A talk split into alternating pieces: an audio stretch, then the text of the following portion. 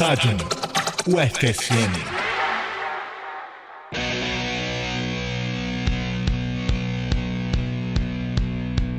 Come on, come on. Come on, come on. Come on, come on. Antifa. Bom dia, boa tarde, boa noite. Esse é o seu podcast Estádio UFSM. Podcast que aborda o esporte e o lazer de uma maneira diferente, que fala sobre as pesquisas acadêmicas nessa área, sobre cultura popular. Um podcast que, enfim, a gente tenta trazer as nossas pesquisas acadêmicas com um pouco mais de descontração e, além das pesquisas acadêmicas, pensar um pouco também no esporte e no lazer na nossa sociedade. O podcast Stadium UFSM é produzido pelo grupo de estudos Stadium, grupo de estudos em história do esporte e das práticas lúdicas da UFSM, com apoio da Rádio UniFM, a rádio da Universidade Federal de Santa Maria. Na técnica, Jonathan Ferreira. Ah, um abraço também para a Regiane Miranda, da Rádio UniFM, que nos apoia aqui no nosso projeto. E para esse primeiro podcast, temos aqui dois convidados, dois membros do grupo Stadium. Temos eu primeiro, né? Não posso esquecer. João Manuel Casquinha Malaya Santos, sou o coordenador do grupo de estudos Stadium. E temos aqui os dois convidados aqui da nossa arquibancada podosférica. Começa aqui com Richard Prestes. Olá a todas e todos, eu sou o Richard, sou estudante do oitavo semestre do curso de História e pesquiso torcidas organizadas. Então, o... além do Richard, temos aqui também outro membro do Stadium, Matheus Onai. Olá, muito prazer. Sou o Matheus Unai, como o professor falou, estudante do quarto semestre do curso de História. Estou começando a pesquisar um pouco sobre a disputa pela memória institucional no Grêmio, com um foco na questão racial. E queria dizer que eu estou muito feliz de estar ah, vendo o nosso projeto se concretizar, né, professor? Sonhado desde o início do, do ano. Vamos dar. Nós eh, tivemos uma ideia na primeira reunião do grupo de fazer um podcast, que é uma, uma plataforma bastante utilizada né, na, na internet, mas que pouco se utiliza ou nada se utiliza aí para a história do esporte, a história do lazer. Então a nossa ideia é dar um pouco abrir esse espaço, né, para as pessoas que estão fazendo pesquisas. Então a gente, ah, o nosso podcast ele é sempre mensal. Essa é a primeira, a primeira edição do podcast Estádio UFSM. Basicamente o nosso programa é de cerca de uma hora, né, e é dividido em quatro blocos.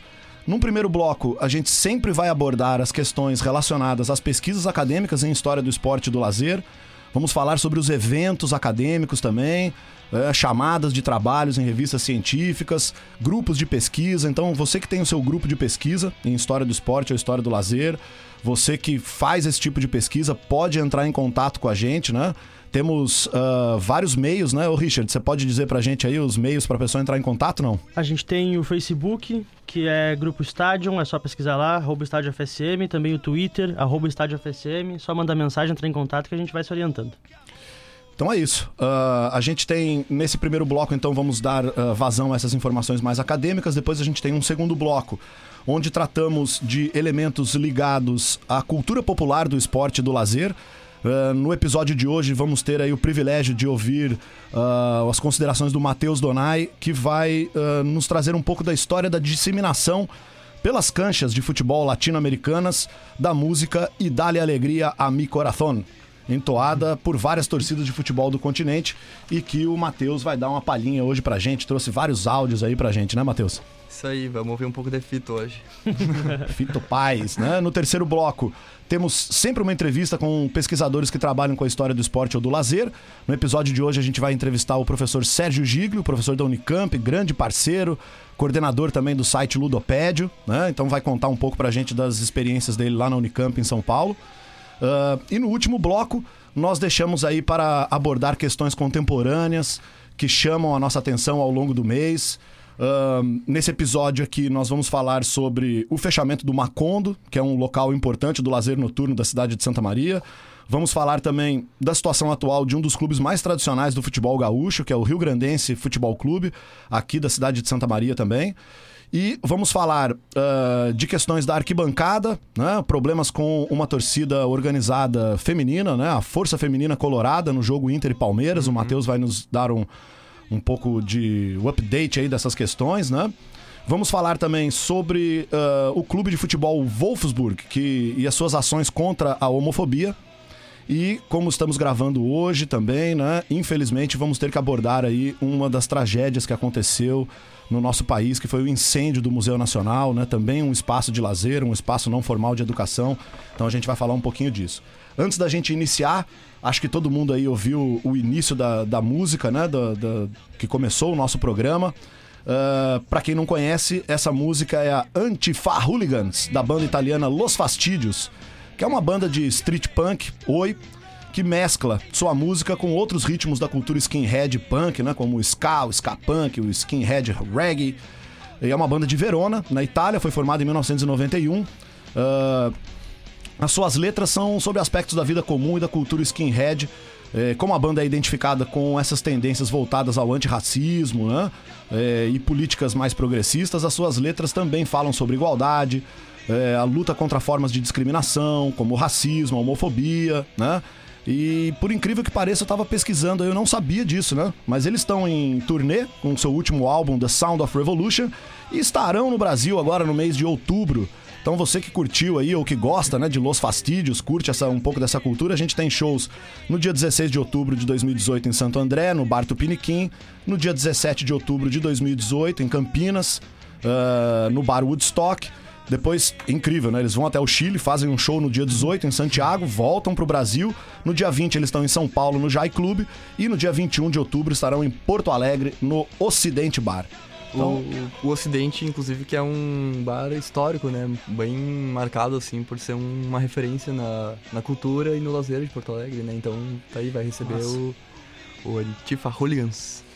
É isso. Então é isso. A gente vai começar agora o nosso primeiro bloco. Vai receber os Los Fastídios. Antifa Hooligans é a música que eu Isso, isso. Vai receber os Los Fastídios, né? A gente termina aqui então a nossa apresentação. Vamos começar o primeiro bloco aí com o noticiário acadêmico. Começando então aqui o primeiro bloco do podcast Stadium UFSM, a gente vai dar aqui um panorama do noticiário acadêmico, né? Do, das pesquisas relacionadas aí a esporte e lazer. Então, para a gente começar, a gente vai falar aqui rapidamente uh, de alguns simpósios, alguns encontros acadêmicos que a gente teve, né? Então, o simpósio História do Esporte e Práticas Corporais da Associação Nacional de História, no Rio Grande do Sul, que foi no mês de julho o Encontro Nacional de Historiadores do Esporte no Rio de Janeiro, que foi no comecinho do mês de agosto, o terceiro Simpósio Internacional de Estudos sobre Futebol, Políticas, Diversidades e Intolerâncias, que acontece em São Paulo no mês de outubro. Vamos falar também do XELEF, né, o Congresso de História do Esporte, do Lazer e da Educação Física, que acontece no começo de novembro, em Curitiba. Falaremos também aqui do, do, da nossa jornada acadêmica integrada em outubro, que acontece na UFSM, que também tem apresentação de trabalhos acadêmicos aí da história do esporte e do lazer. E temos também o quarto Encontro Internacional Fronteiras e Identidades, que acontece na Universidade Federal de Pelotas, dias 23 a 26 de outubro, que também tem espaços para pesquisas em lazer e no esporte. Para falar primeiro desse primeiro simpósio, né, e de como foi esse simpósio, vou chamar o Richard aqui para falar um pouquinho do simpósio da Ampu, que aconteceu entre os dias 24 e 27 de julho de 2018. Richard. Bom, primeiramente o simpósio temático que a gente participou foi o número 17, História do Esporte e Práticas Corporais. Foram, foi coordenado pelo professor Gerson Fraga, da Universidade Federal da Fronteira Sul, e o professor Jonatas Marques Carati, da Universidade Federal do Pampa. Ao todo, a gente teve nesse simpósio temático 11 pesquisadores apresentando. É, da URGS, da Universidade Federal do Rio Grande do Sul e da Universidade Federal de Santa Maria, a gente teve dois representando cada uma dessas universidades um representando a Universidade Federal da Fronteira Sul, um representando a Universidade Federal de Pelotas e um representando a Universidade Federal do Pampa. É, tivemos também a apresentação de três pesquisadores ligados a escolas de ensino médio fundamental. E a temática abordada por esses pesquisadores, a gente tem um levantamento de cinco trabalhos aí sobre futebol, dois trabalhos sobre esportes hípicos, um trabalho sobre mega eventos, um trabalho sobre tênis e um sobre boxe.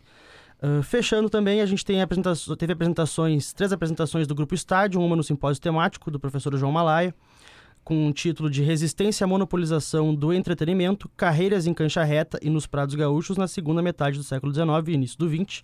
Também tendo duas apresentações de pôsteres ou banners, uma do Matheus Donai, Somos Azuis, Pretos e Brancos, a disputa pela memória institucional do Grêmio, futebol porto-alegrense. E uma minha, Richard Prestes, o ditador de operetas, o desligamento do Inter-SM da Federação Gaúcha de Futebol em 1979. É, esse é um panorama, assim, né? Que a gente fez um levantamento sobre o, o, o evento da Ampu. É, gostaria de destacar aqui que além do meu trabalho, né? Que esses três trabalhos que foram colocados aí pelo Richard são trabalhos de é, membros do grupo Stadium, né? Daqui da UFSM. Uh, a gente teve também a apresentação do professor José Remédio, que fez um trabalho também sobre as carreiras em cancha reta, que são as corridas de cavalo tradicionais aqui da, da cultura popular aqui do Rio Grande do Sul. Uh, e assim, dar o destaque aqui também, né, para os dois posters que foram um do Richard e um do Matheus, que são os dois que estão aqui, e eles tiveram presentes lá no evento e vão dar um pouco aí das características, o que, que eles encontraram por ali. Importante também fortalecer a importância né, de ter pela primeira vez um simpósio temático sobre história do esporte na AMPU, no encontro estadual né, dos historiadores. E que a gente possa dar sequência nesse trabalho, quem sabe até um dia a formação de um grupo que possa estar estudando de forma estadual uh, essa área da história, né, que é muito importante. E o Matheus, você teve nas salas, né? Assistiu o, o simpósio, hum. depois você participou é, da apresentação de pôster. Me dá aí o teu, teu panorama geral, aí, tuas impressões gerais. Bom, uh, como eu havia até comentado em algum momento com vocês aqui fora dos microfones, uh, como uma primeira experiência uh, participando em evento e apresentando trabalho e participando desse simpósio, foi uma experiência válida.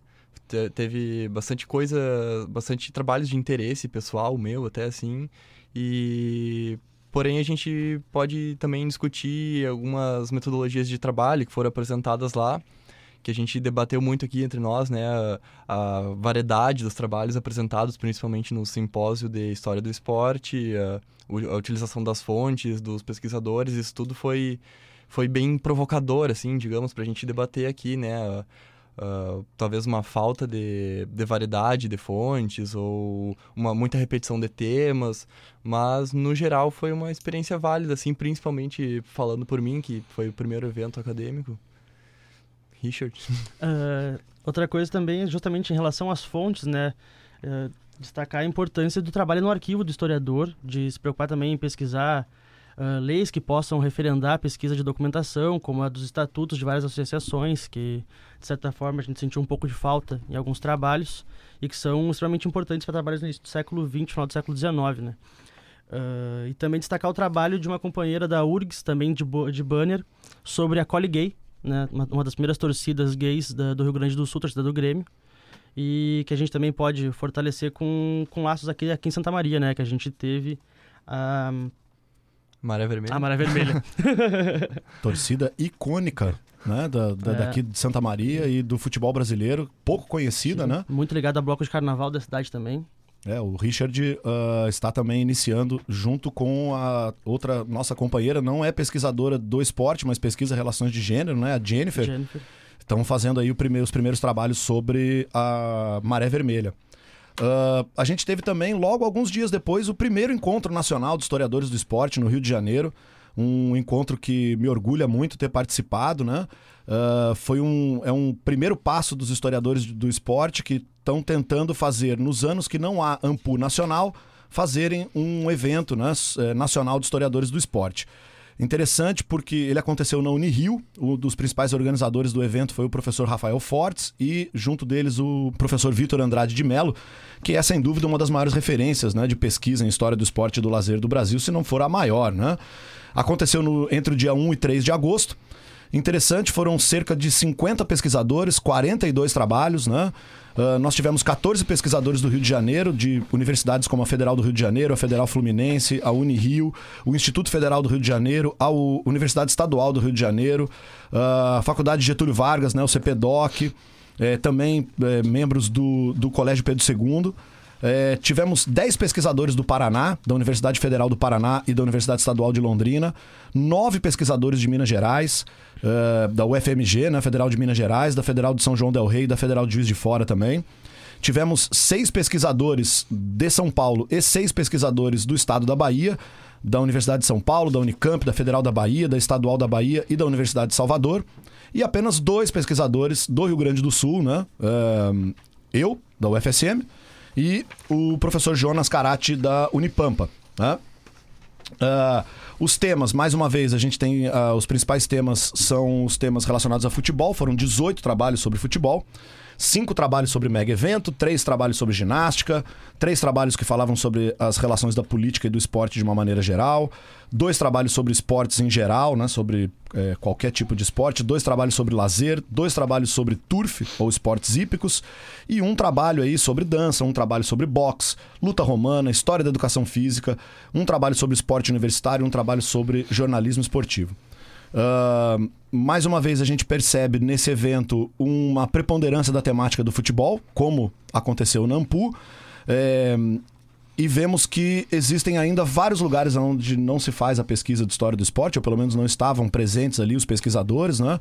Então chamamos aí aos pesquisadores. A gente vai ter ahn, em 2020 vai ser em Minas Gerais o encontro, né? O pessoal de Minas Gerais já se disponibilizou, então fiquem espertos aí para esse, esse novo evento que vai acontecer. Ah, a gente tem também, aí agora os eventos já aconteceram, né? Agora vamos falar um pouquinho dos eventos que ainda vão acontecer. Já com as inscrições encerradas, né? E a gente também está no final do ano, já não temos muito mais evento com inscrição aberta, né? Mas a gente tem, ah, por exemplo, o terceiro simpósio internacional de estudos sobre futebol, que acontece sempre em anos de Copa do Mundo, que o Matheus vai falar um pouquinho sobre ele. Então, o terceiro simpósio internacional de estudos sobre futebol, ele, no caso, tá com as inscrições abertas. Isso é uma coisa bem interessante. Ele tá com as inscrições abertas, pelo menos como ouvinte, até o dia do credenciamento do evento. Então, a inscrição para ouvinte ela é gratuita. Para quem está próximo ali da região ou tem condições de, de estar presente, acredito que é um baita de um evento, como o professor falou, acontece de quatro em quatro anos, né? Então é uma a hora é agora de participar. Em assim, São é um- Paulo, né? em São Paulo, organizado pelo Museu do Futebol, pelo Ludens da USP, a PUC São Paulo e também o portal Ludopédio.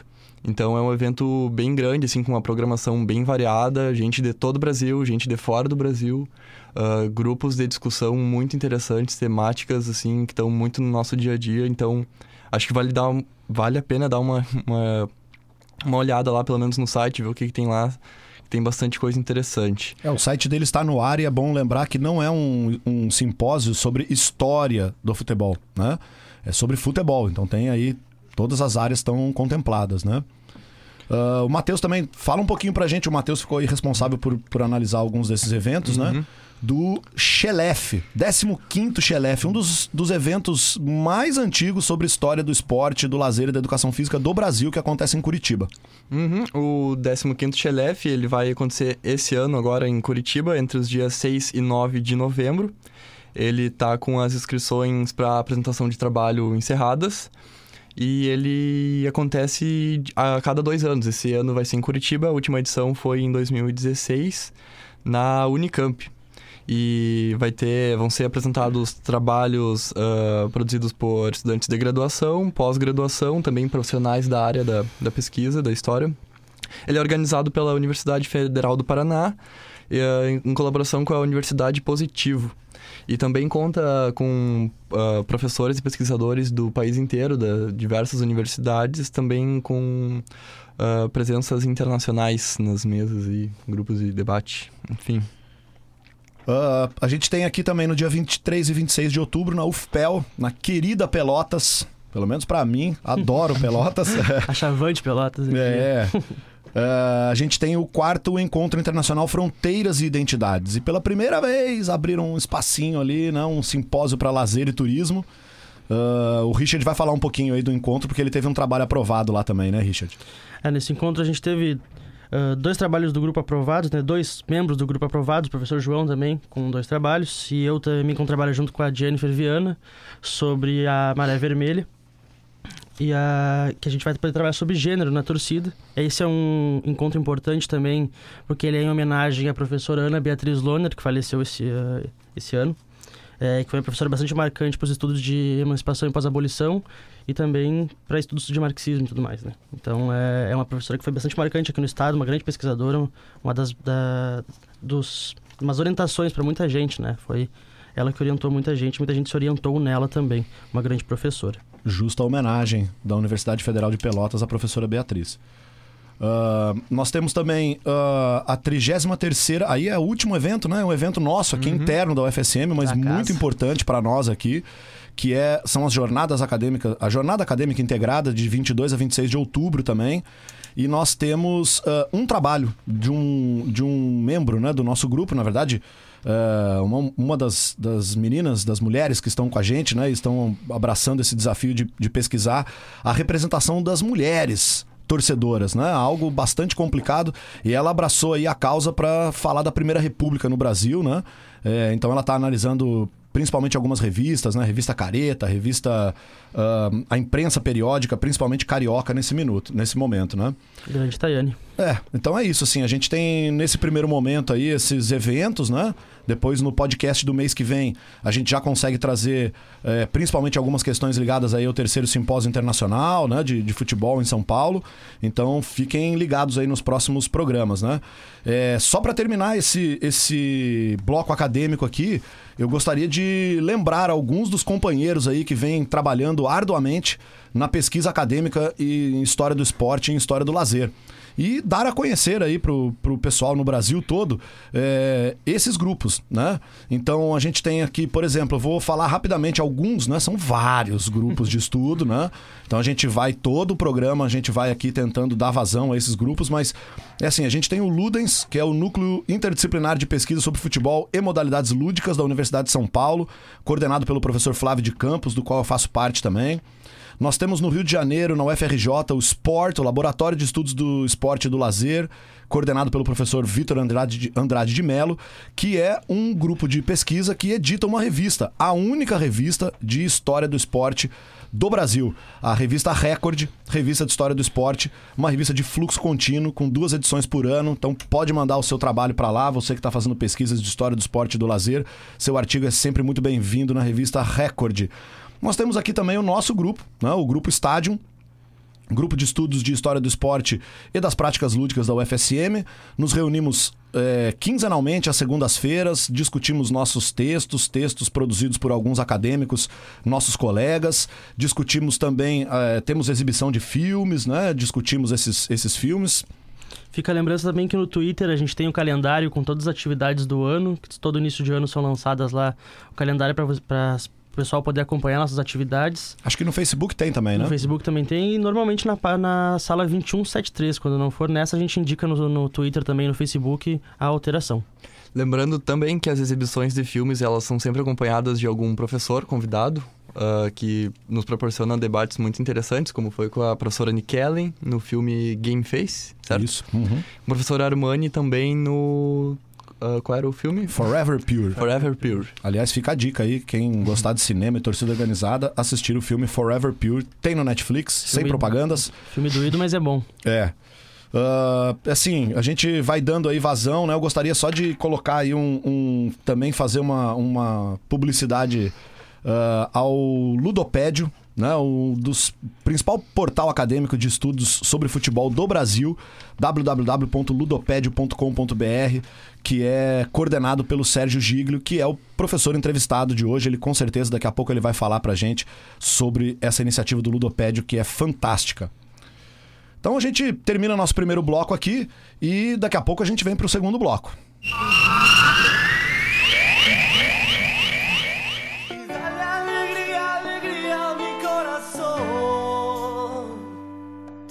Es lo único que te pido al menos hoy. E dale alegria, alegria a mi coração. Então vamos inaugurando nosso primeira vez no quadro Cultura Popular do Lazer e do Esporte. Uh, eu acho que a gente não poderia começar de uma forma diferente que não fosse trazendo um tema relacionado à arquibancada, né? Que é o habitat de onde estão as pessoas que, que mantém vivo o esporte, seja independente de qual, né? Hoje a gente vai falar sobre futebol, mas qualquer esporte que exista, ele não existe sem a arquibancada, sem a torcida, sem a emoção, sem a paixão. Então a gente vai vamos mostrar aqui como se popularizou nas arquibancadas latino-americanas a música Dale Alegria a Mi Coração, do Fito Paz, música lançada em 1990 no álbum Terceiro Mundo. E a música também é uma parceria com outro grande roqueiro argentino, que é o Luiz Alberto Spinetta. Ambos muito fanáticos por futebol, o Fito, torcedor do Rosário Central, interior da Argentina, né? E o Spinetta, torcedor do River. Ah, a música também, ela tem uma... Ela é tão cultuada, assim, digamos, na Argentina, que a Mercedes Sosa, né? Dispensa comentários, regravou a música.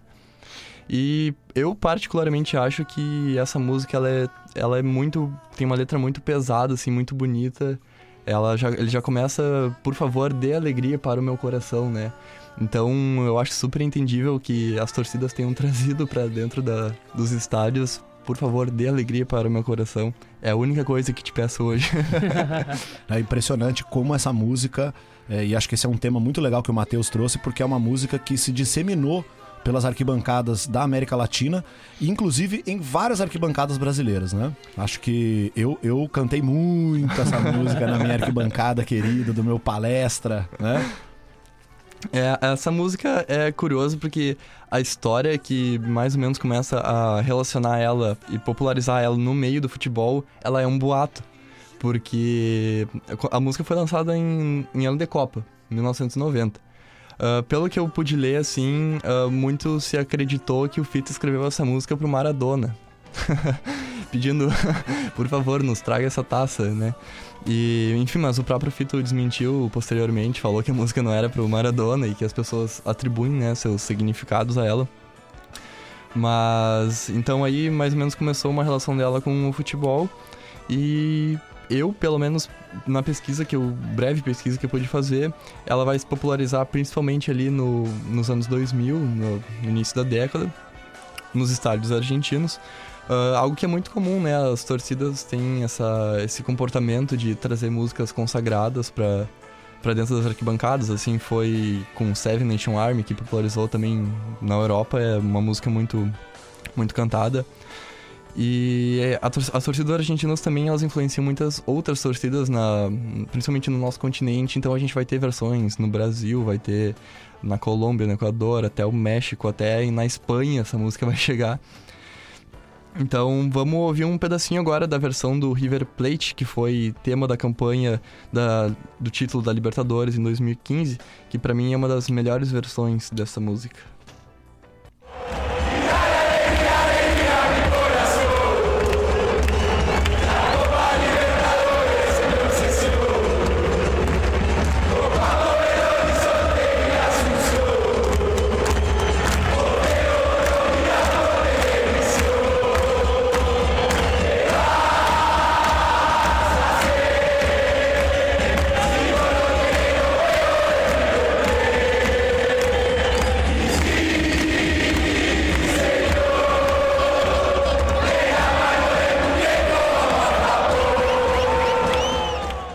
Essa música que é, é muito difícil que algum técnico Não, é isso.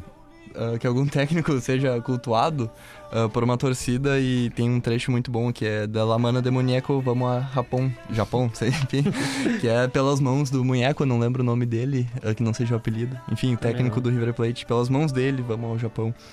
Outra música também que eu resolvi trazer, que eu acho ela ah, tem um peso também muito forte, assim, por, por tudo que significa, principalmente para essa torcida e para esse clube, é a versão do, do São Lourenço, né? Que a torcida adaptou ah, o- a música, botou uma letra ah, é, pela volta do clube ao seu bairro de origem, né? Ah, perderam o estádio na, durante a ditadura, hoje o terreno do estádio no bairro Boedo, ah, lá encontra-se um supermercado Carrefour. Então, Beleza. é uma briga que se estende por muito tempo e as mobilizações são enormes na, na Argentina. Já, che- já houve manifestação que juntou mais de 100 mil torcedores do São Lourenço nesse ativismo pela volta a Boedo. Então, vamos ouvir um trechinho também agora da música do São Lourenço.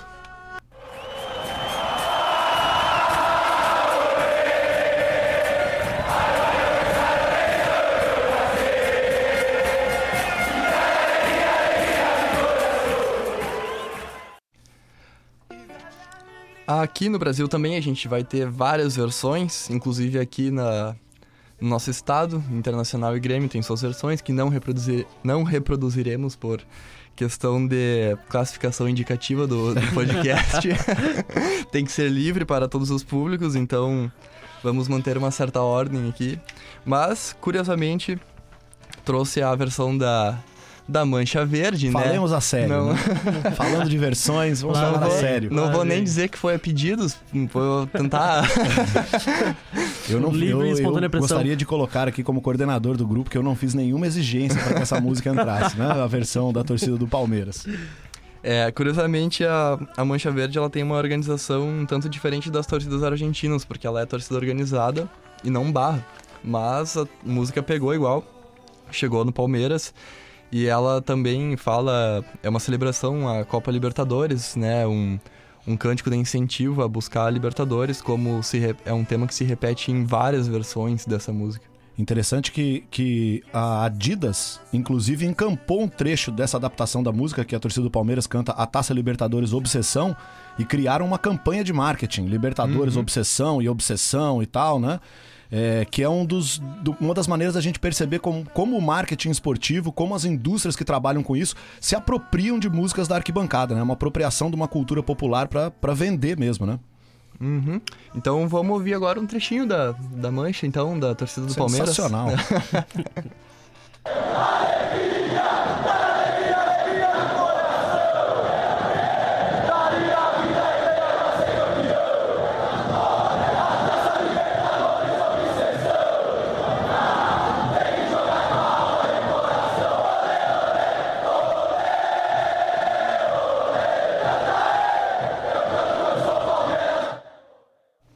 Coisa linda, desculpa aí a minha emoção, mas eu, eu- eu- quase que eu pulo aqui no estúdio.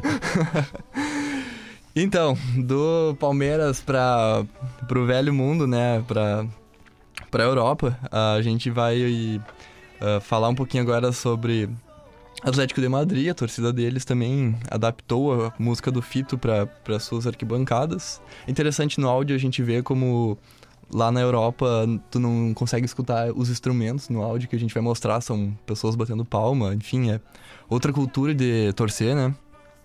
E a- assim como aqui no, na América do Sul, essa música ela tem um símbolo muito forte na busca pela Libertadores, o Atlético de Madrid adaptou para busca pela Liga dos Campeões. Então vamos ouvir agora o trechinho do, do Atlético de Madrid.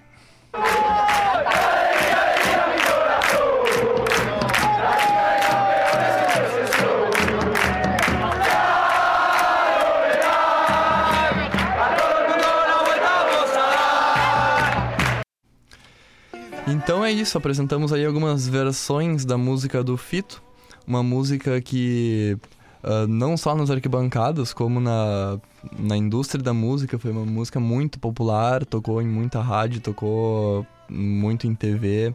E é uma baita de uma música realmente, tem uma letra muito bonita e é cantada de uma forma bonita, então eu acho muito simbólico que ela seja tão popular nos nossos estádios, né? Show de bola. Ficou aí o nosso segundo bloco, então sempre o nosso segundo bloco a gente traz aí algumas questões da, da cultura popular, seja da arquibancada, do lazer, né? Então fiquem ligados aí é, nesse bloco. Obrigado, Matheus, pela sua pesquisa, cara. É. Muito bacana mesmo. Tamo aí sempre. Então é isso, gente. Encerramos aqui o segundo bloco e vamos partir para o terceiro bloco, quando a gente tem a entrevista com o professor Sérgio Setani Giglio.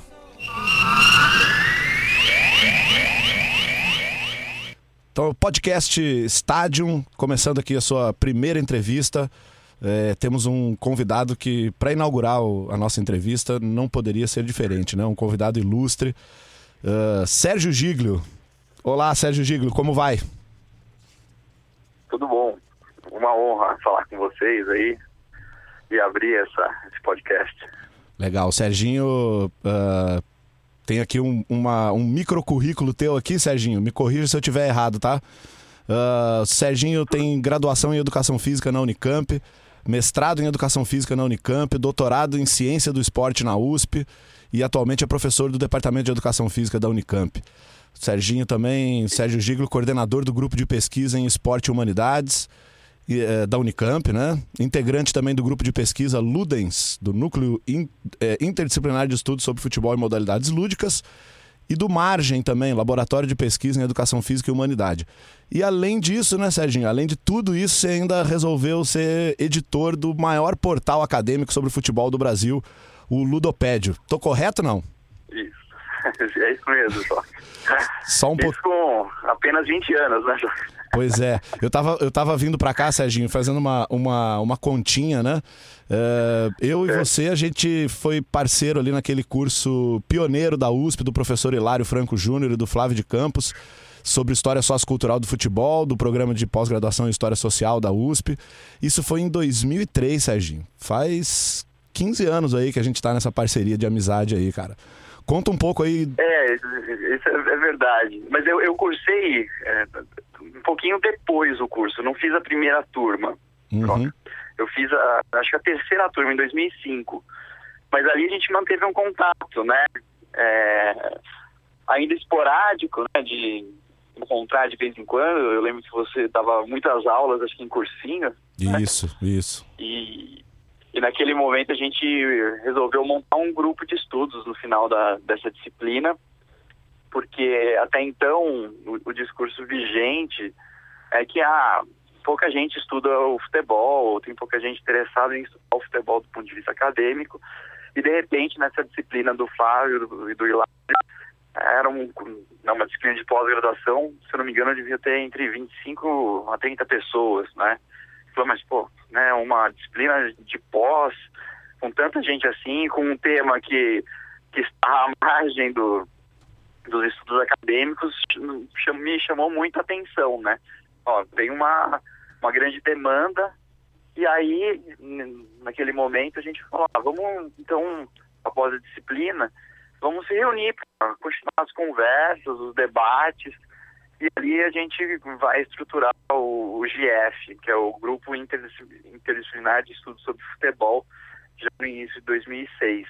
Mas ele, ele tem o seu start, né, o seu início lá na, na disciplina. Então veja só como as coisas vão se encaixando, assim, né? É, e, e conta um pouco, Sérgio, um pouco dessa tua trajetória. Acho que é legal pro pessoal que está iniciando as pesquisas agora, né? Ah, primeiro, é, contar um pouco essa transição tua da educação física para a história, né? É, do- os as pesquisas, é, talvez mais geral até de humanidades na área da educação física e do esporte, né? Mas vários trabalhos em história também. Como é que, como é que foi esse caminho teu, assim, da universidade até, né, da graduação até começar a fazer essas pesquisas mais para a área da humanidades no esporte? Tá. Então, pensando um pouco nessa, nessa estrutura, né? É, talvez quem não for da área de educação física, não, não- às vezes não sabe. A- a educação física da Unicamp, ela tem uma marca muito forte é, na área das humanas, né? Uhum. Então, é um, um- se constituiu uma, uma tradição pela composição de docentes que existiram e existem ainda hoje lá na, na Universidade de- Estadual de Campinas e que tem uma, uma ênfase, né, tem um destaque é, voltado para a questão de debate da, das ciências humanas. Então, teve uma, lá atrás, isso em, em 2000, eu acredito, quando eu fiz a, uma disciplina chamada, então, de aspectos antropológicos da motricidade humana, né? Era basicamente para trazer um debate sobre corpo pelo viés da antropologia para se pensar a educação física.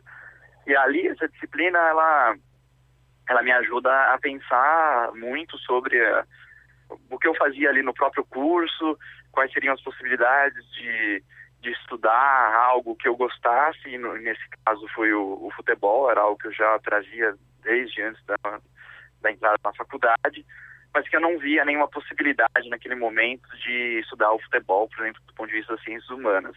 A minha ideia inicial era trabalhar em algum momento como treinador ou auxiliar, né, ou preparador físico, Uhum. porque essa era a visão que eu tinha como única possibilidade de trabalhar no mundo do futebol da educação física.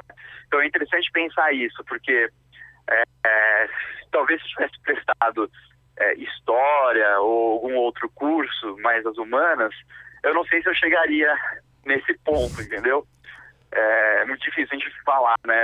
Se eu fizesse outra escolha, o que aconteceria? Sim. mas é engraçado pensar que eu cheguei nessa aproximação com, com a história, com a antropologia, em menor escala com a sociologia, via a, educação física, né? Porque não tinha tanta resistência em relação a estudar esportes, né? Porque a, é muito recorrente essa aproximação da educação física com os esportes, né? Então, o caminho, enquanto desafio, era tentar estabelecer uma conexão é, a partir das ciências humanas. E essa disciplina, ela vai ser é, muito importante. No final dela, né, o, o professor Josimar da Óleo, que era o professor da, da época, ele convida um então doutorando para fazer uma palestra e esse doutorando é o Silvio Ricardo, que dá aula hoje na UFMG, né? E ele vem falar sobre a tese dele, que ele naquele momento ele fazia sobre o Vasco da Gama. E ali é, tipo, é o fechamento da disciplina que eu vejo uma possibilidade, tipo, dá para pegar esse esse debate da antropologia que eu gostei e levar para outro lugar para pensar o futebol. Então, a partir daí, eu passo a fazer parte do grupo de estudos do professor Josimar e monto um projeto de pesquisa para ser uma iniciação científica.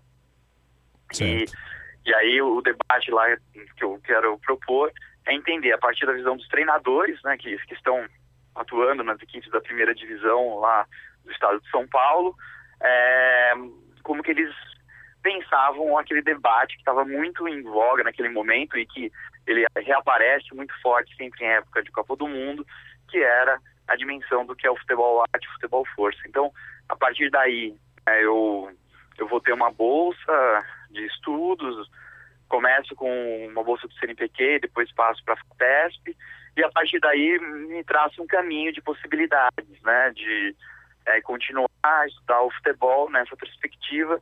E aí, é, um pouco depois, eu finalizo o curso, ingresso no mestrado aqui na, na Unicamp e faço essa disciplina do Flávio. Então, a, essa disciplina do Flávio e do Hilário, ela abre o caminho dessa questão mais interdisciplinar nesse sentido, porque eu passo a ter contato não só com esses docentes, mas também com pessoas vindas da, da, história, da antropologia, da sociologia, do jornalismo. E isso foi muito rico, porque eles faziam pontos, é, outros pontos para se pensar o objeto futebol, né? Então, a constituição do grupo, eu considero como sendo um dos, um dos grandes elementos, assim, da, da minha formação, porque a gente vai debater textos, a, a princípio, a cada 15 dias, e é essa visão multidisciplinar, interdisciplinar, é, sendo colocada nos debates, né? O que muitas vezes não acontece na, na, formação da graduação, porque a gente fica sempre restrito a uma configuração das pessoas que fazem o seu curso, né?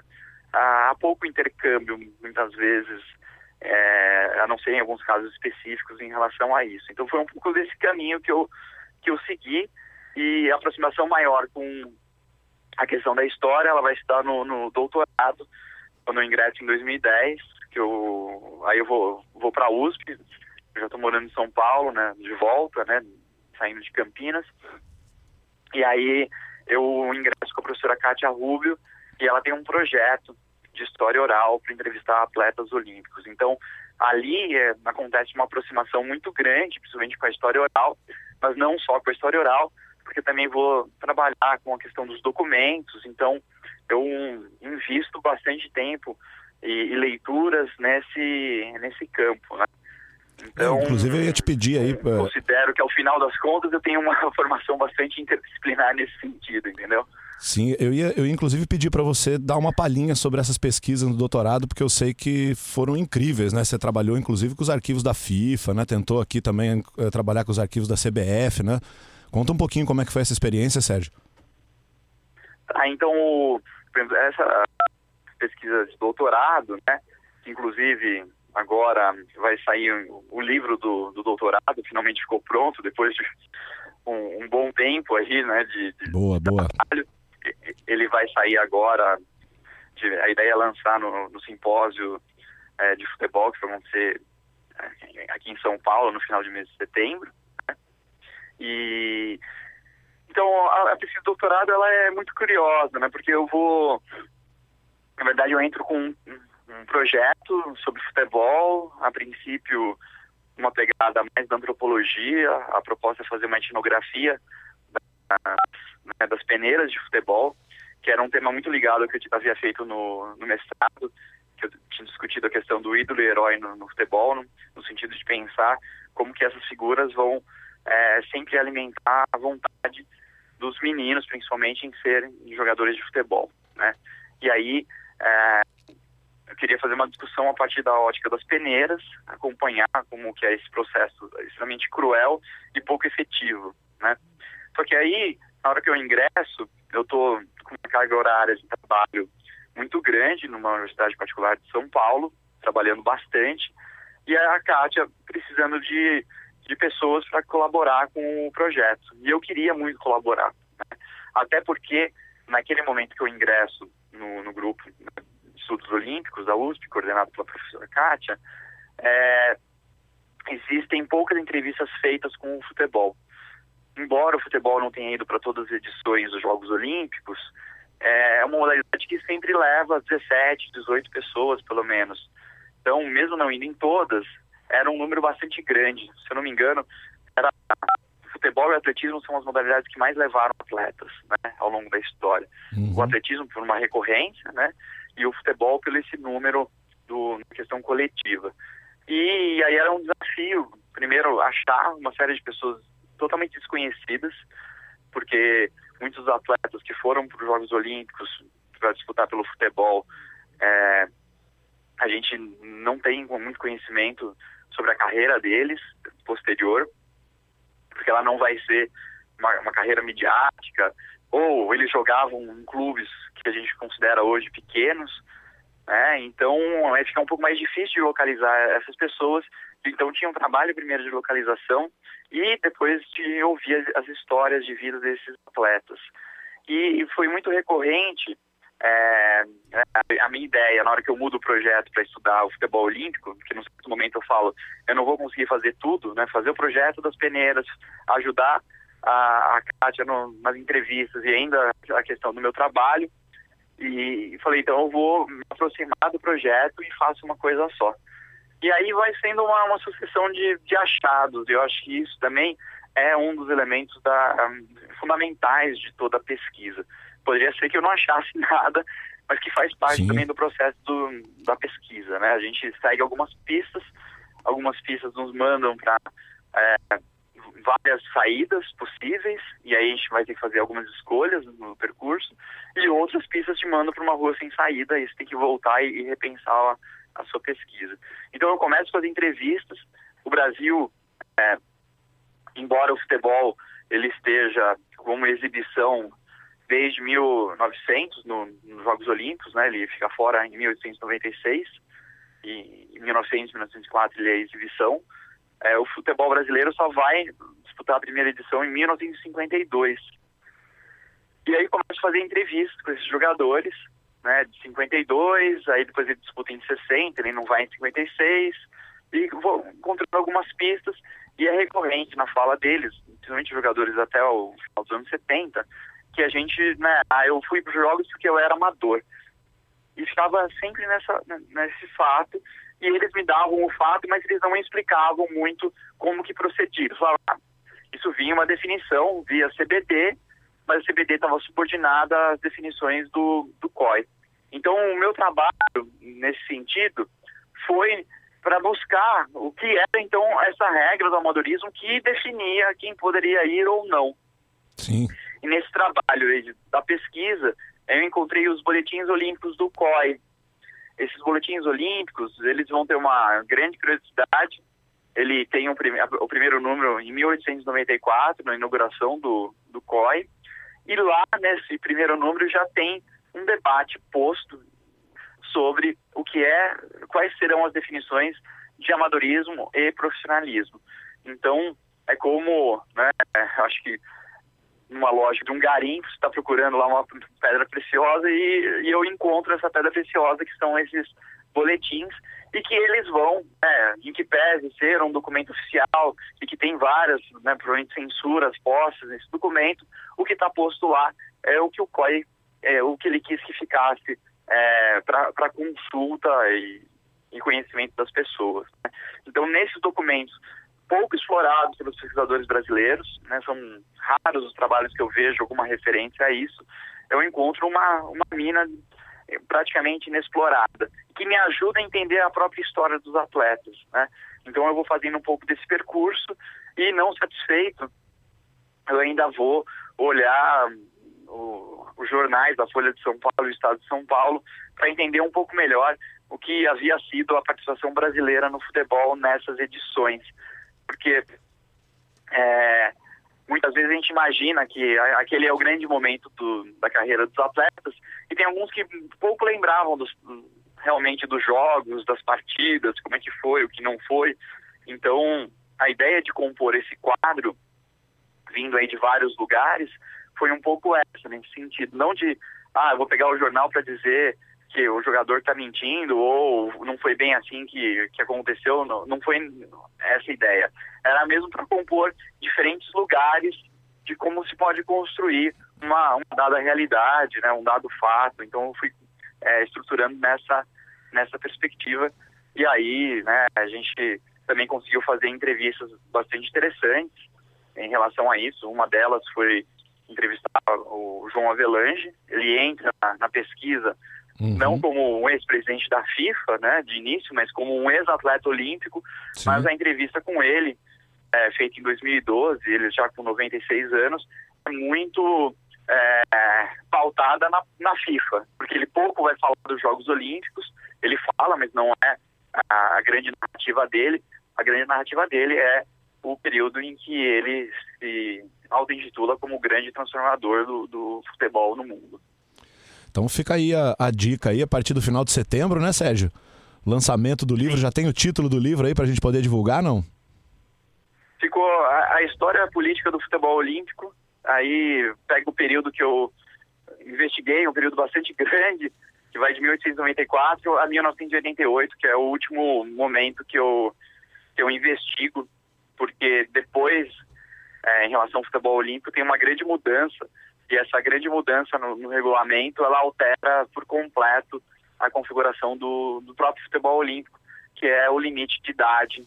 E esse limite de idade, ele, ele vai antecipar em muito a entrada do, dos jogadores no, no mercado europeu, né, em termos de circulação de Sim. jogadores. Então, ali, é esse período que vai aí de, basicamente, após 88, né, que começam essas discussões que vão mudar na edição de 92 até, por exemplo, a última edição e pensando nos jogos 2020, eles precisam de um, pelo menos eu entendo que eles precisam de um de um estudo mais específico em relação a, ao que provoca, né? ou o que está acontecendo no mundo do futebol que também se reflete no, nos Jogos Olímpicos, que é essa circulação de jogadores cada vez mais precoce.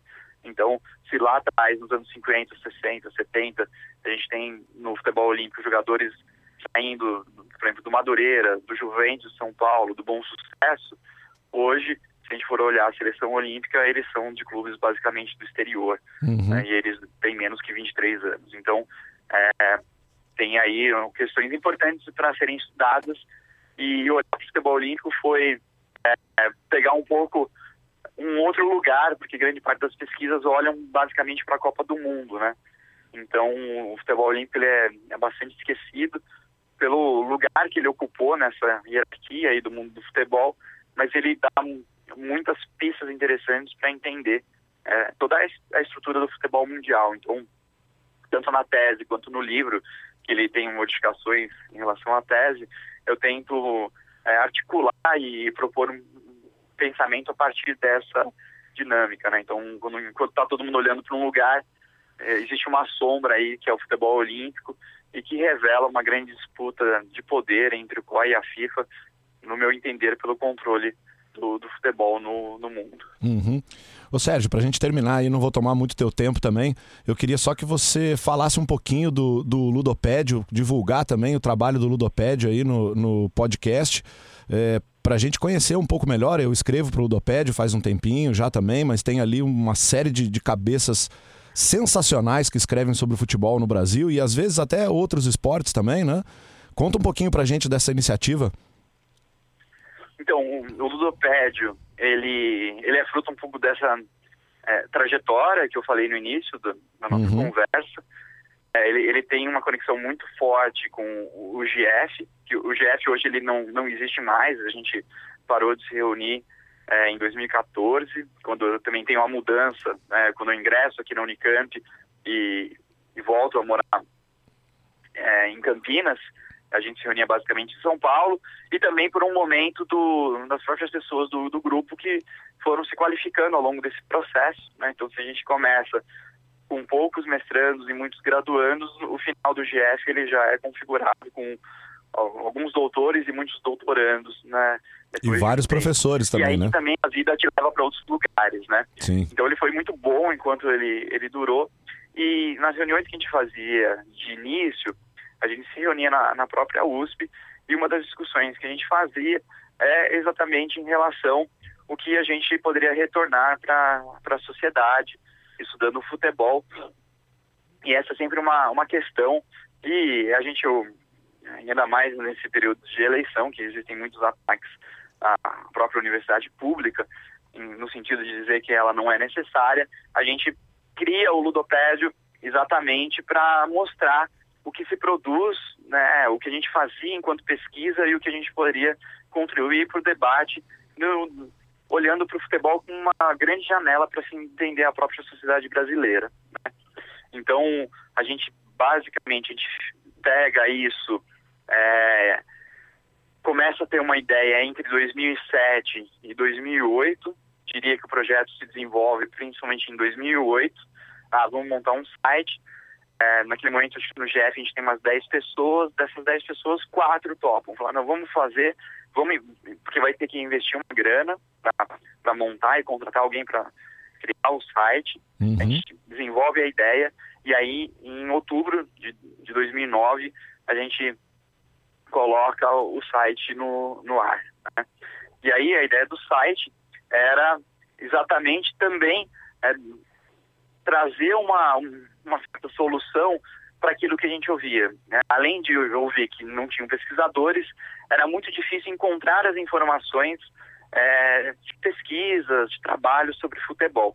E a nossa ideia era ser um grande aglutinador nesse sentido. Ó, a gente vai facilitar também a vida dos pesquisadores e dos interessados em, em ter acesso aos materiais, criando, por exemplo, uma biblioteca digital. Então, ao invés de você entrar de maneira isolada em cada biblioteca digital das universidades, a gente vai oferecer a aglutinação dessas informações na nossa biblioteca.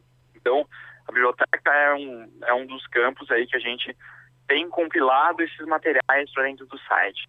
Aí a gente tem uma seção chamada arquibancada, na qual você é um dos colunistas, e que recentemente a gente reconfigurou essa, essa sessão quando a gente fez o convite aos colunistas e a gente conseguiu garantir é, a entrada de um texto novo por dia no site. Então, para um projeto independente, é, é bastante ousada a nossa Sim. proposta. E, e agora, na época do Copa do Mundo, a gente chegou a ter basicamente dois textos diferentes por dia. Então, é a gente tem um fluxo de informação bastante grande e o que a gente recebe muito de, de resposta nesse processo é de uma grande credibilidade do que a gente faz. E isso nos, nos deixa muito honrados, porque a gente tem trabalhado nesse sentido de também de, de uma preservação de, um, uma dada memória em relação ao futebol, quando a gente faz também entrevistas com personagens que compõem não só o mundo acadêmico, mas o mundo do, do futebol, com ex-jogadores. Então a gente foi criando aí uma, uma grande base de dados.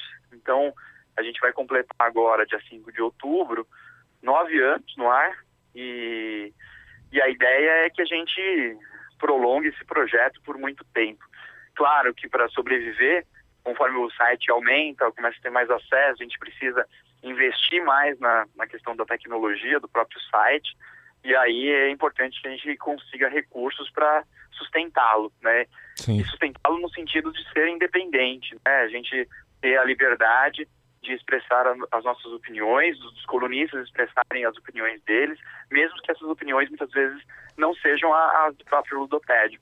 Mas ali é ter um espaço é, que é altamente democrático nesse sentido de difusão do, do, conhecimento, das ideias, e considero ali que a gente tem é, um, um público muito muito personalizada nesse sentido e que volta todo dia e procura informação e todo dia que vai entrar ele vai ter uma, uma informação nova, vai ter uma, uma nova foto ali em destaque, tem os eventos, enfim, a gente a gente se auto-intitula o maior portal acadêmico sobre futebol do Brasil, mas talvez a gente seja até o maior portal acadêmico sobre futebol do mundo nesse sentido, né? Uhum.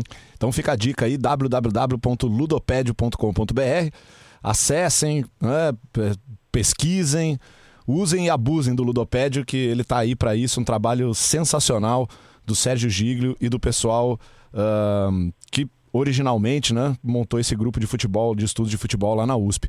Sérgio, é, muito obrigado pela entrevista. É, queria te agradecer mesmo. Queria só que você desse aqui uh, as informações aí para quem quiser participar do grupo de pesquisa em esportes e humanidades que você coordena. Sei que você também agora é professor do programa de pós-graduação aí da, da Unicamp, né? Então, se quiser divulgar aí, se tem vaga para o pessoal ir estudar com você também, acho que é uma boa. Isso. É, então, eu. O, o grupo de estudos o GPE, né, que a gente fala que é um grupo uhum. de estudos e pesquisas em esporte e humanidades, ele, ele tem basicamente duas frentes, uma mais voltada para a questão da, da história do esporte, né, como um, um campo do qual eu estou bastante inserido enquanto pesquisas, né, uhum. é, porque além da gente é, ter que ministrar aulas, a gente, é, a gente tem como nosso trabalho continuar as pesquisas, né? As pesquisas não acabam quando a gente termina o doutorado, né? A gente tem que ter essa continuidade. Então, eu tenho investido bastante nisso, né? Eu finalizei uma pesquisa recente sobre os Jogos Olímpicos dos Trabalhadores.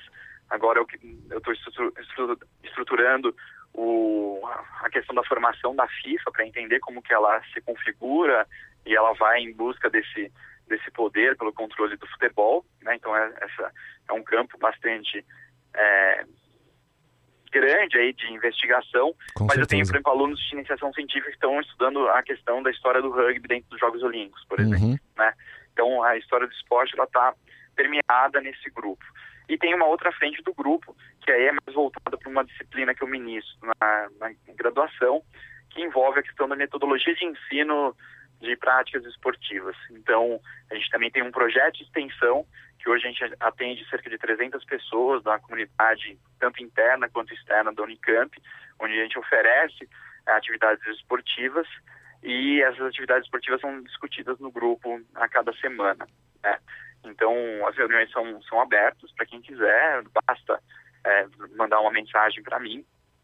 Ah, o, o, e-mail da, da Unicamp é sergio, arroba, cef.unicamp.br e aí a pessoa passa a fazer parte.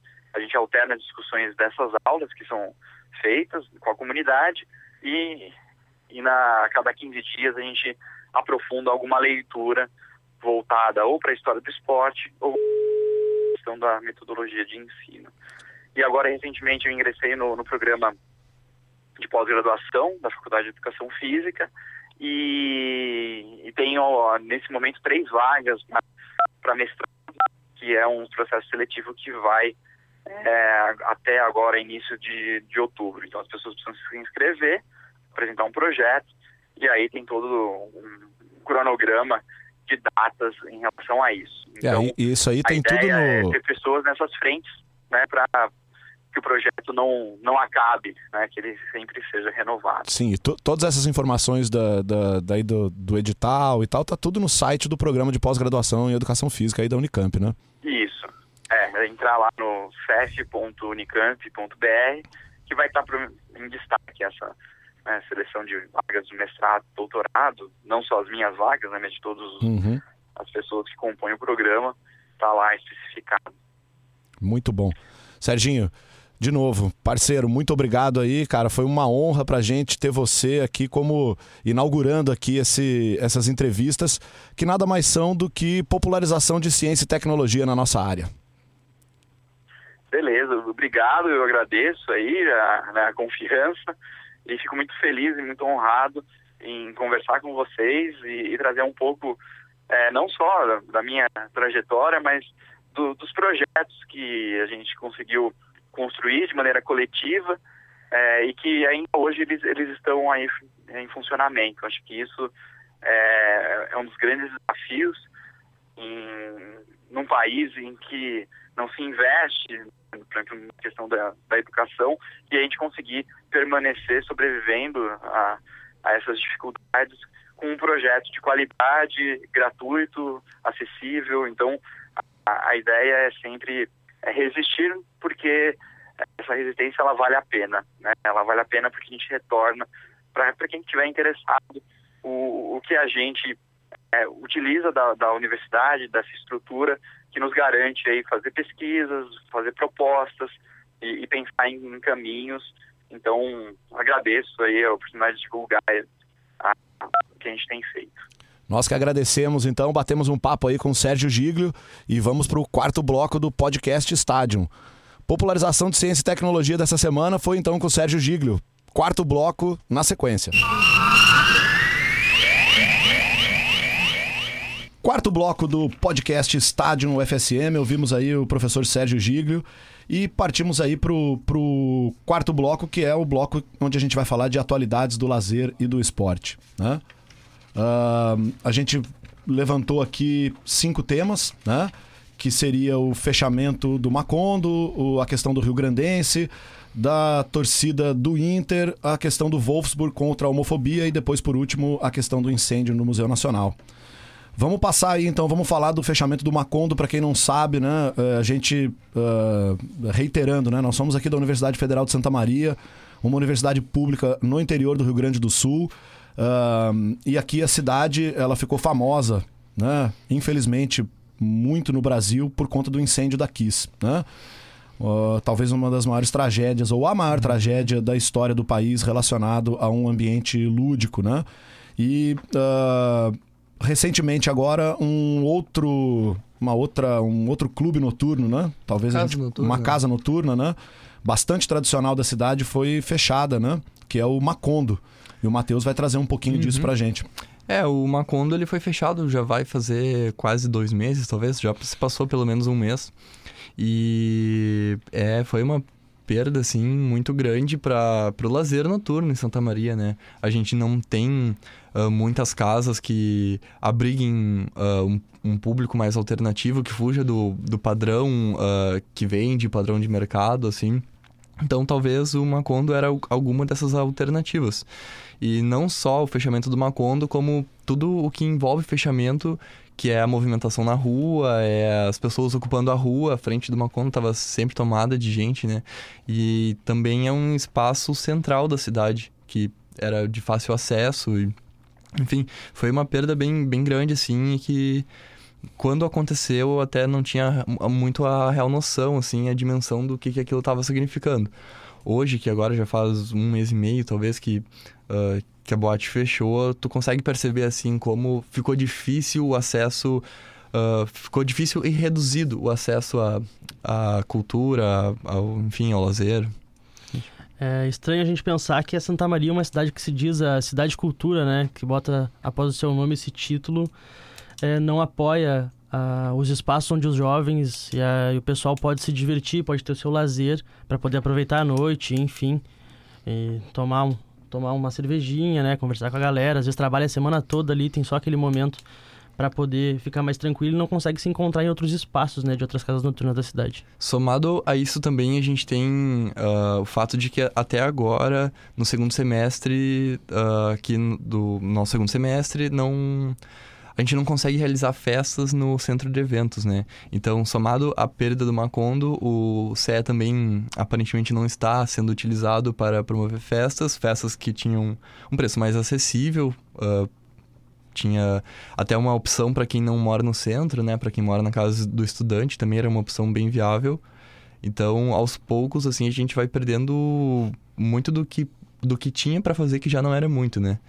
É, essa questão ficou bem complicada depois do, do incêndio da Kiss, porque ah, as autoridades passaram a ter um controle muito maior, questões eh, ligadas à eletricidade, bombeiro, né? Controle necessário, né? Controle necessário, com certeza.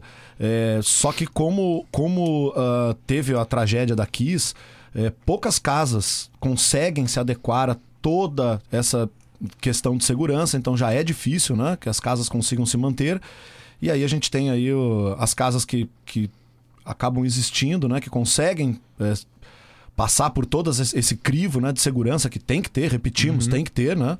É, mas as poucas que conseguem ultrapassar isso acabam sucumbindo aí, né? O Macondo uh, fechou, é, deixou aí a galera um pouco órfã mesmo na noite de Santa Maria, né? O Matheus estava falando do CE, o centro de eventos aqui da UFSM, né? Costuma ter bastante festa aqui, é, mas hoje em dia é a mesma questão, né? Sempre para se fazer uma festa tal, a gente tem toda essa movimentação. É, ainda falando aqui sobre Santa Maria, né? Que na verdade a gente fala sobre Santa Maria, só que dialogando com questões que são questões né, do país todo, no mínimo. É, vamos falar da situação de um clube tradicional de futebol, o Rio Grandense Futebol Clube, que está aqui em, em, Santa Maria e está passando por uma situação muito complicada. Clube centenário, né? Centenário, um clube uh, tradicionalíssimo na cidade e no estado do Rio Grande do Sul. É, e um clube que não vem jogando, estava suspenso, né? E agora está numa situação bastante complicada. O Richard vai falar um pouquinho do Rio Grandense pra gente. É, o grande esmeraldino né, da cidade, o Rio Grandense, desde antes até de 2016, quando acabou levando a punição da FGF, já vivia uma, uma, algumas épocas de crise.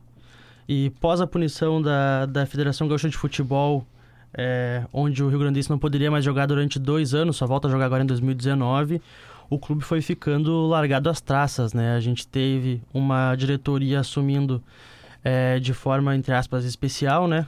Não sendo a, a diretoria que permaneceria quando o clube voltasse.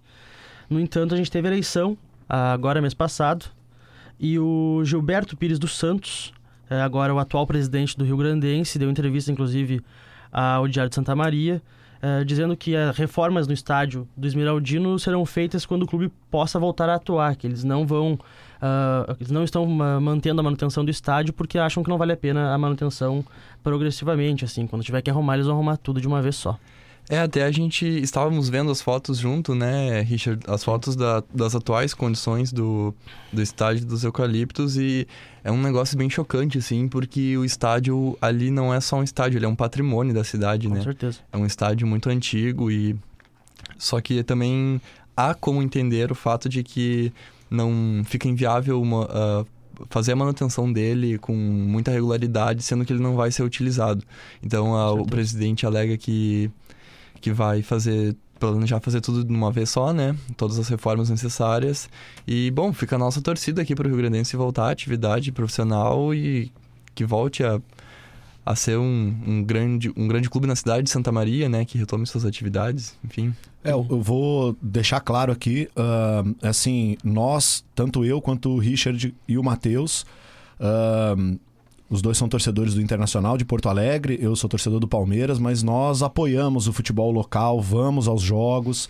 Uh, e acho que deixa aqui um, um, Não é bem uma dica, né? Mas apoie seu clube, aí o clube da sua cidade. Você pode ter o teu clube maior aí, mas não deixe de ir no estádio. É divertido também, não é porque é o seu clube maior e tal.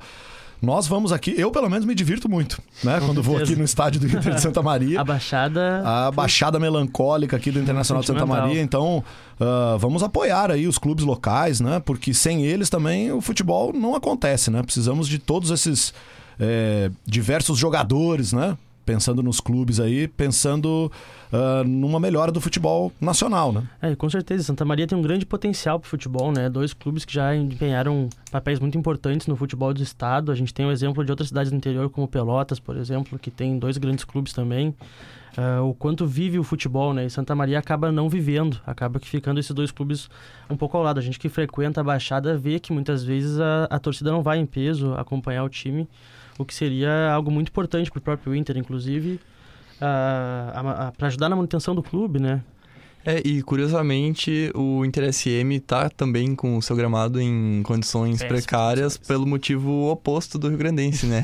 que é o excesso de uso. Hum. É utilizado pelo time ah, principal, utilizado pela categoria de base e também emprestado, cedido pro time de futebol americano. Soldiers, Isso, Soldiers, futebol americano, é. Fomos em vários jogos lá com as pinturas, né? Com as marcas do futebol americano lá. Entendemos que é isso, o clube tem que sobreviver, então ele cobra ali um aluguel ou recebe algum tipo de taxa, né? Mas é basicamente é isso. Aqui fica o recado aqui para que a gente consiga apoiar essas agremiações menores das cidades menores que precisam muito da nossa força, né? Vamos aí falar um pouquinho da questão que aconteceu, Matheus, no jogo Inter e Palmeiras em Porto Alegre com uma torcida específica do Internacional, né? Uhum. Ah, aconteceu no. Foi no último. No domingo. Enfim, no domingo da rodada entre Inter e Palmeiras. E aconteceu um fato inusitado, mas acredito que não raro nos estádios, né? Que foi o fato da torcida Força Feminina Colorada. ah, uma representante da torcida foi hastear a bandeira da torcida.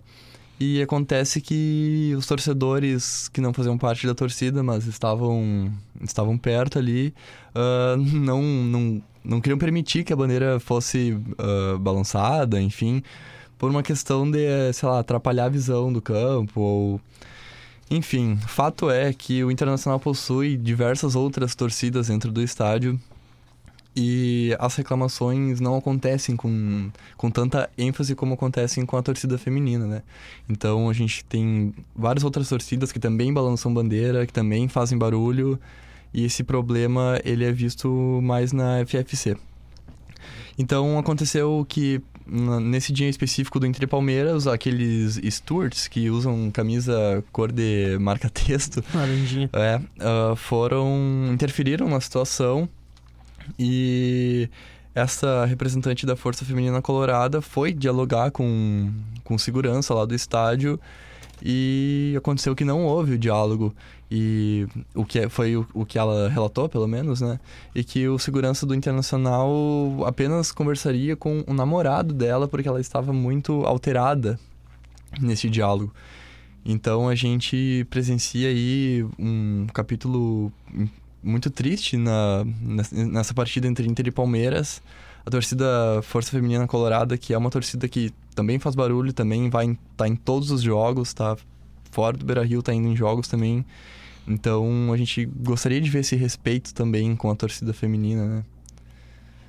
E aí deixamos aqui a nossa nota de repúdio Uhum. a todos os torcedores que se colocaram contrários à manifestação livre da Força Feminina Colorada e também uma nota de apoio às mulheres da Força Feminina Colorada e a todas as mulheres que frequentam as arquibancadas e os espaços de lazer do, pra- do país, né? Não deixem que isso aconteça. Né? E você que é homem também, assuma que esse problema também é um problema seu. Porque ficar calado também é perpetuar o problema. Então, nós temos aqui várias meninas né, que, que frequentam estádios de futebol. Eu sou amigo de várias mulheres, né? Já presenciei vários absurdos ah, como esse e alguns até piores do que esse. Então fica aqui. ah, posso dar aí uma nota em nome do grupo, do estádio? Fica aí a Fica aí então a, a nota de repúdio aos que não tratam as mulheres com respeito dentro dos estádios e a nossa nota de apoio a todas as mulheres que frequentam os estádios e espaços de lazer do Brasil. Ah, temos aqui também um, um evento, né? Falando de, de luta por respeito, né? É, temos aqui o, um, o Wolfsburg, time alemão, ah, na sua luta contra a homofobia. O Richard vai contar um pouquinho disso.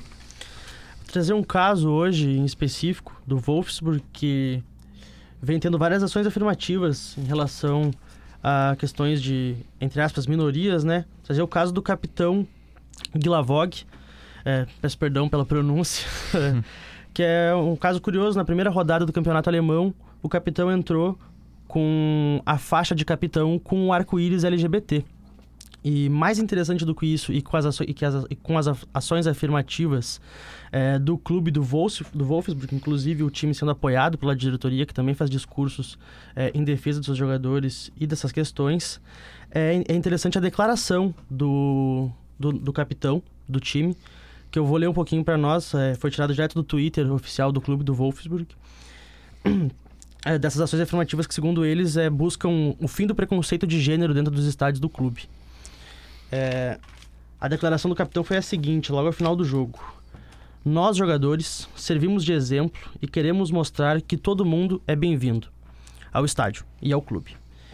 Pouco importa a cor da pele e o sexo, quem você ama ou sente alguma coisa ou sua religião. O futebol é para todos. Ah, Essa declaração, declaração foi tirada do site da UOL e é interessante como a, a gente vê em países, inclusive, que o pessoal. ah, na Alemanha, que a gente tem uma forte onda conservadora, assim como hoje em dia no mundo inteiro, é um clube que se poste a favor dessas questões e lute contra essa maré né, de conservadorismo. Não só o clube, como é, eu acho, pelo menos eu acho uma coisa fantástica, assim, ver jogador de futebol dando a cara a tapa, né? Falando, dando entrevista, marcando o seu posicionamento. E é uma coisa que eu tenho muita carência aqui, pelo menos no Brasil.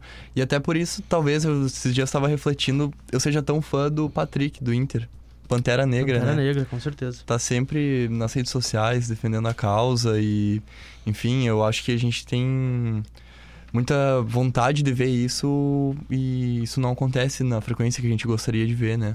É, infelizmente no, no Brasil a heteronormatividade dentro dos estádios é muito forte, né?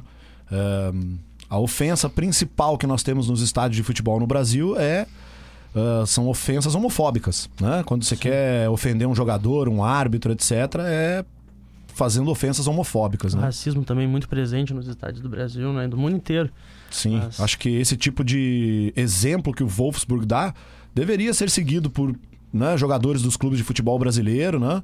Uh, que muitas vezes têm companheiros que são homossexuais, os companheiros não se sentem à vontade de, de se assumirem como homossexuais justamente por temerem represálias, né? Eu não sei se vocês se lembram, que vocês são um pouco mais novos do que eu, mas o jogador Richardson, o que ele sofreu no São uhum. Paulo quando ele foi contratado, né? É, pela torcida, perseguições, né? Uma série de questões bem complicadas com o Richardson. O Richardson, inclusive, se eu não me engano, foi no Guarani quando ele foi apresentado. Sim, sim, no Guarani mesmo. A torcida fez um escândalo, né, na apresentação dele, porque não queria o Richardson no clube. É. Acho que um pouco a nossa ideia de fazer um podcast assim é, é também hum, chamar as pessoas à reflexão sobre essas temáticas, né? É, a nossa ideia aqui não é discutir quem ganhou, quem perdeu, etc. A gente tá mais do que um, cascudo né, para usar aí uma gíria, com derrotas e, vitórias, né? O que a gente quer agora são outro tipo de vitórias, é uma vitória da liberdade de expressão e da uh, do fim dos preconceitos nas arquibancadas e nos espaços de lazer. Com certeza, fica aí também uma esse caso que a gente falou hoje é um caso que quebra dois ditados populares, né? O primeiro que futebol, política e religião não se discute e o segundo que futebol e política não se misturam, né? A gente vê o Wolfsburg fazendo sim política é, política de gênero, né, com ações afirmativas, o que é muito importante, e um baita exemplo aí para os clubes do Brasil seguirem, né, que também não adianta fazer é, essas políticas na internet, no Twitter e deixar coisas acontecerem nas arquibancadas dos estádios, né. Nosso último, uh, nosso último ponto aqui das atualidades do esporte do lazer, uh, infelizmente, é um, falar um pouco, a gente se posicionar sobre o incêndio do Museu Nacional, que aconteceu. A gente está gravando aqui o programa na segunda-feira. O incêndio ocorreu ontem à noite. Um, e decidi falar sobre isso aqui porque quem é historiador morreu um pouquinho ontem, né? Uhum, a gente, aquelas chamas que estavam consumindo o Museu Nacional, acho que acabaram consumindo um pouquinho de cada um de nós, né? Um, isso é muito simples, pessoal. Uh, corte de verbas, pouca valorização da história do seu país e celebração da ignorância. Então, isso a gente vê cada vez mais nas redes sociais, no posicionamento das pessoas, quando se discute sobre cortar verbas no esporte, cortar verbas na cultura, na educação. Parece que isso não tem né, vínculo nenhum com os problemas da saúde, da educação, da cultura, né, do esporte. Uh, e a gente viu ontem, né? O, um, um, dos reflexos disso. É bom que todo mundo se lembre, quem é que historiador sabe disso. A gente frequenta lugares com material papel velho, altamente inflamável, né? Uh, quadros que são altamente inflamáveis. Ali no dentro do Museu Nacional a gente tinha insetos guardados dentro de álcool. Então, assim, um prédio velho. Uh, triste, pessoal, triste. Uh, é, Para ilustrar até pessoal que não consegue ter tão palpável assim a importância e quanto isso importante para nós historiadores. Ontem, acompanhando nas transmissões ao vivo do acontecido, uh, o pessoal chegou a comentar que os guardas municipais, municipais tiveram que segurar diversos e diversas trabalhadores e trabalhadoras do museu e historiadores que pesquisavam lá, porque eles queriam entrar com o espaço pegando fogo para resgatar diversos artefatos. Né? Então, como são é importante, são é, 200 anos de história guardadas lá dentro, mais de 20 milhões de itens históricos científicos. O primeiro crânio da Luzia estava lá, queimou, algo que é muito importante é, para o estudo da evolução da humanidade. Né? Então é uma perda sem precedentes. Mesmo que se tenha foto de diversos desses documentos e artefatos, é ficar sem eles é irreparável. Assim. É, e como o Richard falou, assim, nesse caminho, uh, até ali por aí na internet, que além de se queimar um patrimônio edificado, que era a casa, o, enfim, o museu, uh, além de todo o acervo também, que tinha mais de 20 milhões de peças, foram queimadas carreiras profissionais ali, né? Com como certeza. tu falou, o pessoal querendo entrar para salvar sua pesquisa, sabe? Pessoas que dedicam uma vida inteira para pesquisar algo daqui a pouco tu vê a tua pesquisa virada em cinza. É um negócio muito absurdo, assim. E ah, creio que tenha sido talvez o dia mais triste, assim, do, da minha vida no meio da, da história, assim. Desde que eu comecei a me envolver com, com o curso de história, eu acho que eu nunca tinha presenciado nada tão triste, assim, relacionado a, ao, ao que tu, tu sonha e pensa, assim, pra tua vida.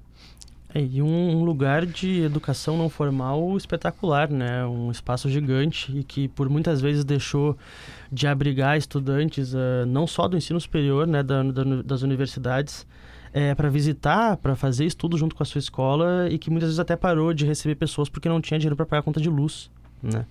Então, É, pessoal, é triste. A gente é, se posiciona aqui, coloca a nossa também ah, manifestação de total tristeza com esse acontecimento, mas é isso.